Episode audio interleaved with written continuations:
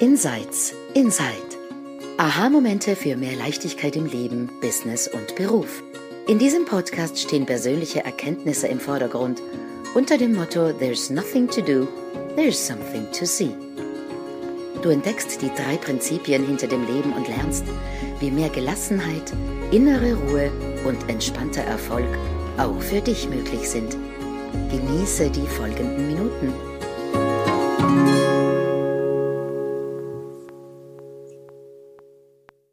If you're an English speaker, hello, and welcome to a new episode of Insights Inside.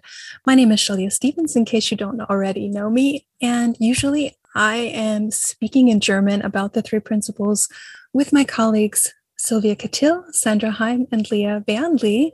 This is our podcast. And in today's special episode, I'm here by myself in my garden. All the girls are on vacation and they might be thinking twice about leaving me alone to do this because today's episode is called Why Sex is Better When You Know the Three Principles. it's a bit of a naughty episode, but not really so much because I believe in my heart that um, we need more lovers in the world, that um, the world would be a lot more peaceful place if we were spending more time as lovers than, than what we're usually doing. So, I think it's a contribution to world peace. So have a listen in. Um, in just a minute, right now, I'm going to let the German speakers know that we're moving in a little bit different of a direction today. Hallo und herzlich willkommen. Wenn du deutschsprachiger Mensch bist, das ist eine neue Episode heute von Insights Inside. Mein Name ist Shailia Stephens und äh, normalerweise ähm, talke ich ähm, auf Deutsch gemeinsam mit meinen Kolleginnen Silvia Chytil, Sandra Heim und Lea Wernli. Und die lieben Frauen sind gerade in Urlaub oder auf dem Weg dorthin. Und sie haben mich alleine gelassen und gesagt, Shalia, du darfst ein paar Episoden alleine machen. Und ähm, diese Entscheidung werden Sie womöglich gerade bereuen, denn heutiges Episode ähm, geht darum, warum man besseren Sex hat, wenn man die drei Prinzipien kennt. Das ist ein bisschen ähm, ja eine etwas andere Art der Episode, aber die Intention ist eine eine gute. Es ist eine Herzensangelegenheit von mir. Ich glaube, wenn wir mehr Zeit verbringen würden ähm, mit Liebe als mit dem, was wir sonst tun, ähm, würde die Welt anders ausschauen. Es wäre ein friedlicherer Ort, wenn es mehr Lovers gäbe. Also ist es mein Beitrag zu Weltfrieden mit dieser Episode heute. Ähm, ich bin ein bisschen nervös, das überhaupt äh, freizuschalten, herauszugeben, aber es kam aus meinem Herzen für dich. Wir sehen uns am Ende der Episode für eine kleine deutsche Nachricht, äh, bevor wir ganz auseinandergehen. Bis dann.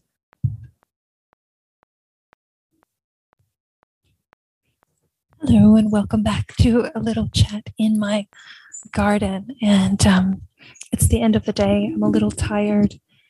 Um, but I thought I'd try to do one last episode before I closed up the computer.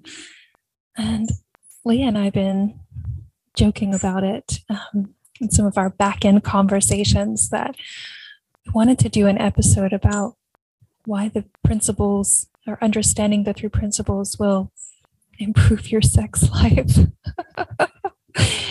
and uh, I don't know, I thought I just might like to take a stab at it today. So if that sounds like something you might be interested in, then stick around, listen in, and we're going to get intimate today. I just had to think about um, that book that turned into a movie um, that was just like a worldwide sensation. I think it was called Twilight. Do you guys know what I'm talking about? I have to look and be sure that I'm saying the right title, but it's about that um, vampire family, and one of the vampires falls in love with a human. And it was just like this the beginning of that whole genre of, of writing, like the whole vampire um, romance kind of thing, as far as I know. I mean, I'm not totally into all that stuff, but I got really curious um, when it first started coming out, and I was hearing from all of my friends that they were they were reading it, and I decided to to buy one and start reading. And I got about a chapter in to the book and I just couldn't read any further. It wasn't my personal taste in writing. I found it a little bit, I don't want to say primitive because that maybe it's not the right word and I don't want to be negative. It just, let's just say it wasn't, it, w- wasn't an appealing type of writing to me. It didn't spark my, my intellectual um, brain in a way that I was like, oh, this is so well written. But I was like looking into it and thinking, what is the what is the draw? What is what is the thing? And what I could tell from the beginning was it was that type of love. I'm going to say love, but you know, maybe a better word for it is attraction that we feel when we first fall in love, you know? I remember a description of um, the vampire staying the night in the room with the human girl and watching her sleep. He just wanted to be close to her. He he he felt that drawn to her, attracted to her, wanting her to be with her, by her, in her energy that he stayed there the entire night and just watched her sleep. And it triggered a memory within myself of my first love. Um, I started dating really, really early. Um, my first boyfriend, my first love, uh, my first romance was Jamie Church, James Hugh Church. Mm, he's no longer alive. Um, he passed away pretty recently. Um, Jamie, hello to you up in heaven. and I remember that feeling of that time. You know, you're all hormonal, like you're just a walking batch of hormones. You haven't really developed that sense of putting up a wall or you haven't yet or at least for me i hadn't yet decided i need to look cool or be cool. I need to not call so often or not show this or show that. It was just pure open love and attraction expressed so freely, so uninhibited. Um, it's that time where you know we just would we would just cling together. I used to go um, over to his house on you know Friday night or Saturday night, and his parents would leave us alone down in the sort of the they had a bit had a big kind of open room with a hot tub and a big widescreen TV, and we'd get some popcorn and watch a movie and as soon as his parents would leave the room, we would just cling together. Like my body would become his body. We were just like one big octopus. I mean, clothes on. his parents were upstairs. Don't get too far in your imagination. But we just had that strong, deep desire to just unite, be one person, not two and we were just inseparable. Do you know that feeling? That crazy, connected, almost obsessive sort of loving attraction that you had with that first love in that period. And that, I mean, I don't know if you, I'm hoping everybody can relate to this. So I, I kind of saw that in, um, in this Twilight book, you know, and I thought that must be the thing that everyone is drawn to because that's a way of being in connection that we often lose as adult human beings, right? I mean, number one, we become more responsible and we have jobs and children and pets and responsibilities. We can't be entwined all day long. Or Jamie and I, we used to we used to spend hours and hours on the telephone. For those of you who were born in the 70s, I was I'm a 74 child. Um, you know, we had those rotary phones. later, oh yeah, later those plasticky phones with push buttons that glowed in the dark and we would be on the phone at night like we'd just seen each other for hours and then we just we didn't even talk really. We just wanted to feel the energy that the other person is there. Do you remember that? And sometimes we would play music and everything would just make us feel emotional and oh yeah i just i have to share this. I was at my sister's recently and she had I had never been to her new house. They have a really nice, beautiful house they built in South Alabama, and she had brought some stuff from my mom's house after she passed away. And she said, "I have two boxes up in the attic, and uh, some of your stuff from high school, from junior high, from elementary school. She even had like a lot of stuff." And I found yearbooks. Um, where I had left a page free for Jamie to sign my yearbook. And he had just written how much he loved me. And he only liked coming to school because he would see me when he got there. And um, all of his desires that we would stay together, even though he didn't see it as being possible. just, you know, that that overflowing of of love and expression. Um, that we have at that that that that age. It's it's crazy. And then we get older and we become adults and we have adult relationships. And i'm thinking actually really? Why do we have to let go of that? Like why can't we feel that unfiltered, unbridled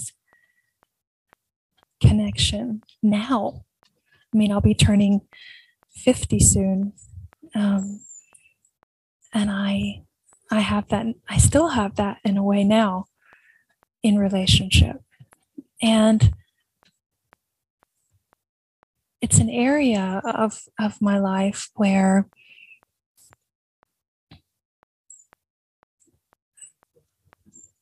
I was unconsciously living the principles. I'm saying this all wrong, but I'm so excited about the passion, as you can tell. I just didn't have a lot of thinking as an adult either around around somehow protecting myself in a way. Love, relationship, sexuality. It was always a place where I just didn't have a lot of thinking around needing to be a certain way um, or holding myself back. But I, but I do see that a lot of people do. I, I hear people talk about it that way, and I assume um, they hold themselves back sometimes. And that's one thing. Um, where our personal thinking gets in the way, where we put on the brakes, we stop ourselves from that full unbridled experience. Um, and another way that that happens, or what puts a wedge in that experience, what what turns off the flame, if you will, is our thinking about other, right? Or self. So,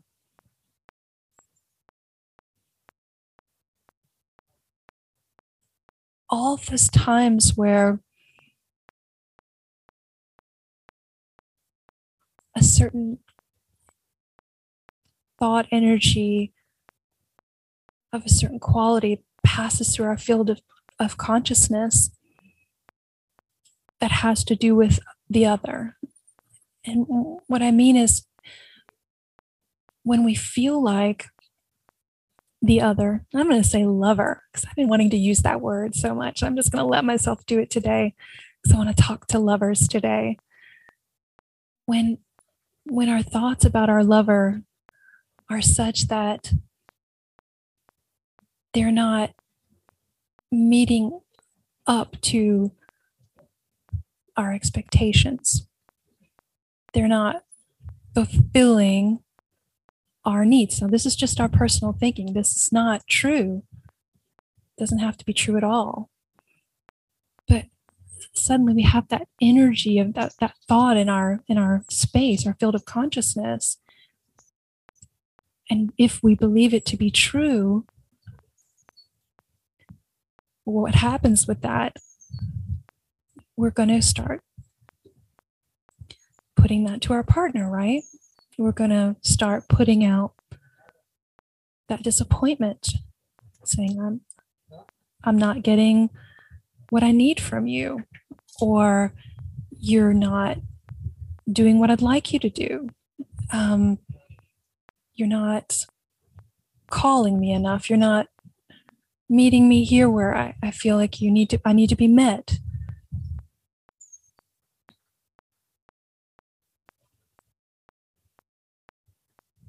We have the idea they need to be different than they are. And as we believe it to be true, we speak it. And that's when the wedge comes in. That's that those are the moments that put the flame out that separate us from that beautiful entanglement, right? Or thoughts of self, right? In in a dark room, in a beautiful feeling with your partner, and suddenly the thought, oof, ooh, I need to lose some pounds. Oof, my stomach is showing in a certain way. Suddenly, the wedge that's taking us out of this unbridled moment, right? Is our, our thoughts have come in to our field of consciousness about self, ourself. And as much as we focus on it and believe it to be true, we are then separating ourselves from the two becoming one right? And so it's just an interesting direction to look into. Like, what is really keeping you from French kissing for an hour straight with your partner? What is keeping you from writing them flirtatious messages. They can't wait to see you again, come home tonight, or meet you the next time. What tenderness could be spoken? What what soft, loving recognition could be expressed if we weren't caught up in our personal thinking about the other or self. Because I guarantee you, if you've ever had a spark with your partner, a flame, an entanglement.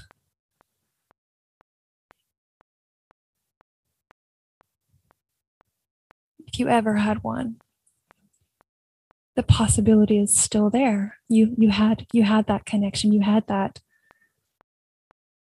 that attraction, that that flame together. And just the the idea that the no, it's just the truth.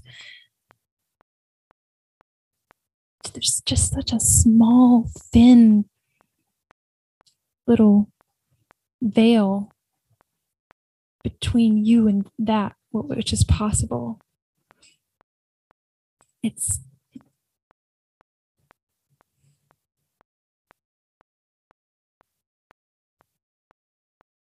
yeah. So I just wanted to get you thinking about that today. Because so much more is on offer in relationship. And, and maybe it's not your your ideal to go back to that teenage time. Maybe that's not your jam. That's not the thing you're going for.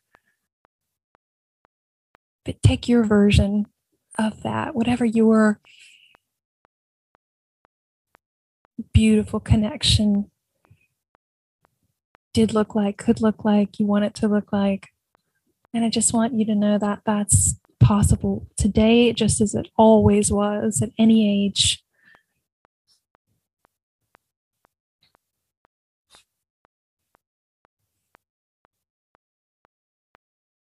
And just to notice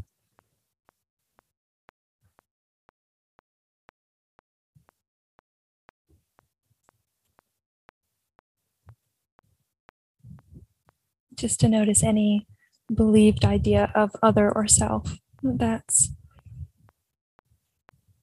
dampening that flame. oh my gosh. I don't know if I'm actually going to send this out. Um, but maybe I will because I think it's so important. It's such an important part of our lives.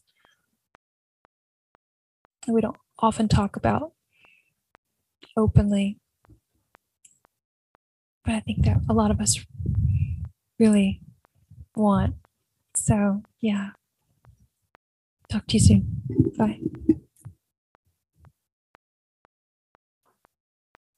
I really hope that you enjoyed this episode of Insights Inside in English today.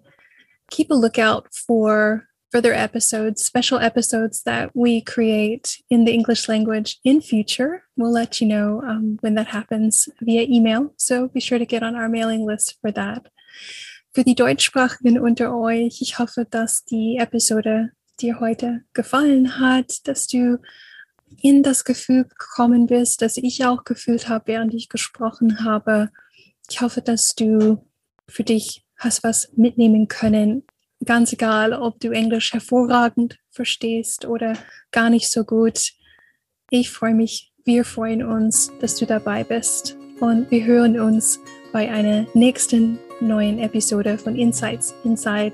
Bis dahin, tschüss. Wir hoffen, dir hat diese Episode gefallen und du hast etwas Neues für dich herausgehört. Hinterlass uns doch einen Kommentar und erzähl uns davon. Wenn du keine Episode versäumen möchtest, Abonniere am besten den Podcast auf deinem Lieblingskanal. Alle Sprecherinnen sind erfahrene Coaches und unterstützen dich sehr gerne auf deinem individuellen Weg zu mehr Leichtigkeit im Leben, Business und Beruf. Besuche uns dazu auf unserer Webseite insights-insight.com. Dort findest du alle Episoden und noch weitere Details zu uns. Wir freuen uns auf dich. Bis zum nächsten Mal.